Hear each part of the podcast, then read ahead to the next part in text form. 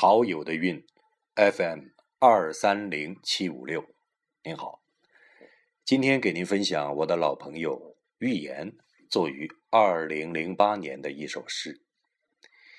寓言是一个重庆崽儿，好吃好色，高大肥胖，嗜烟如命，声音嘶哑，完整的拥有所有的低级趣味，又耿直又自私，也有古道热肠。是个很正常、非常合情合理的这么个人。不管怎么样吧，反正不像个诗人。但是我必须说，他是个真正的诗人。预言在大学毕业的时候，在摆地摊卖旧货的同时，对社会、对生命，还有对自己，充满了愤怒和怀疑。这些个情绪。在重庆的江北老城，被发酵成了很多烈酒一样的涌动着荷尔蒙的诗篇。他自己当然是个最好的酒罐，但由于窖藏的烈酒太多，年轻的时候啊，预言的脸上充满了亮铮铮的青春痘。以后呢，我会给您介绍他在那个时期，也就是上个世纪八十年代末期所创作的批评和自我批评系列。我认为那是他最有元气、最好的诗。估计啊，他现在再也写不出来了。总之吧，预言用他的形象和诗歌颠覆了诗人给大家留下的虚弱的娘娘腔般的怪象。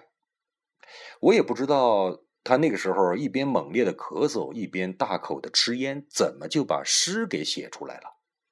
那些山，那些水，就这么出来了。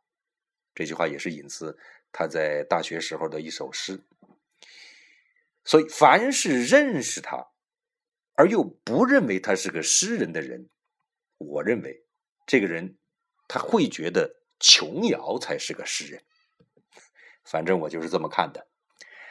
好了，下面呢就和大家来分享他作于二零零八年的。这一首成都的茶馆那为了效果逼真呢，呃，我决定用重庆话来进行朗诵。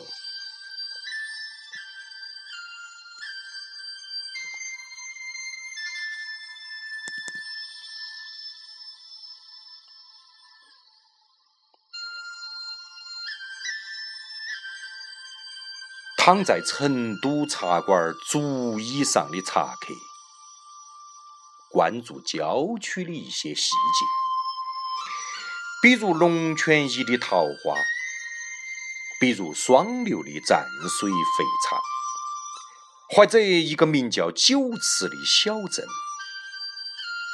当然，这是三月，这个暧昧的季节，阳光照在皮肤上。有点痒，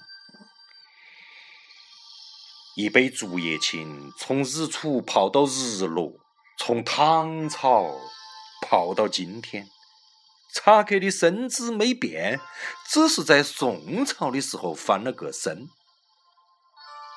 每一颗绿芽都是一颗道心，声音轻飘飘，仿佛传自汉代青城山悠悠的丛林。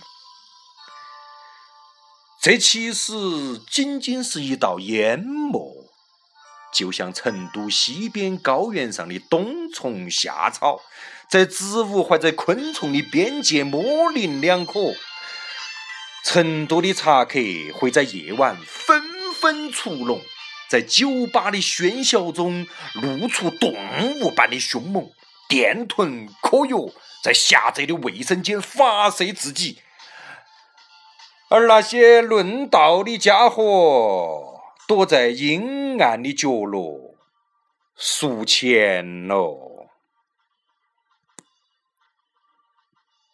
不知道录下来没有？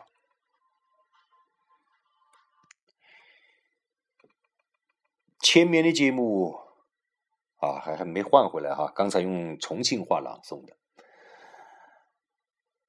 前面的节目呢，我给大家介绍了蓝马的《长歌集》的部分诗篇，喜欢的朋友喜欢的不得了。我想这是因为蓝马在诗歌里显露出来的欢喜、感恩乃至神性。同样都是我的哥们儿，寓言的诗歌和蓝马的诗可以说没有一丁点儿相似，但这正是诗真正的真正的诗歌的特点和魅力。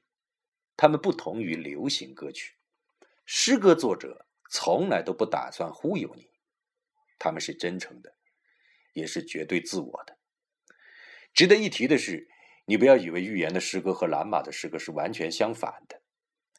我们对人生和生命的观察，可以是向内的，也可以是向外的，可以是彼岸的，也可以是当下的。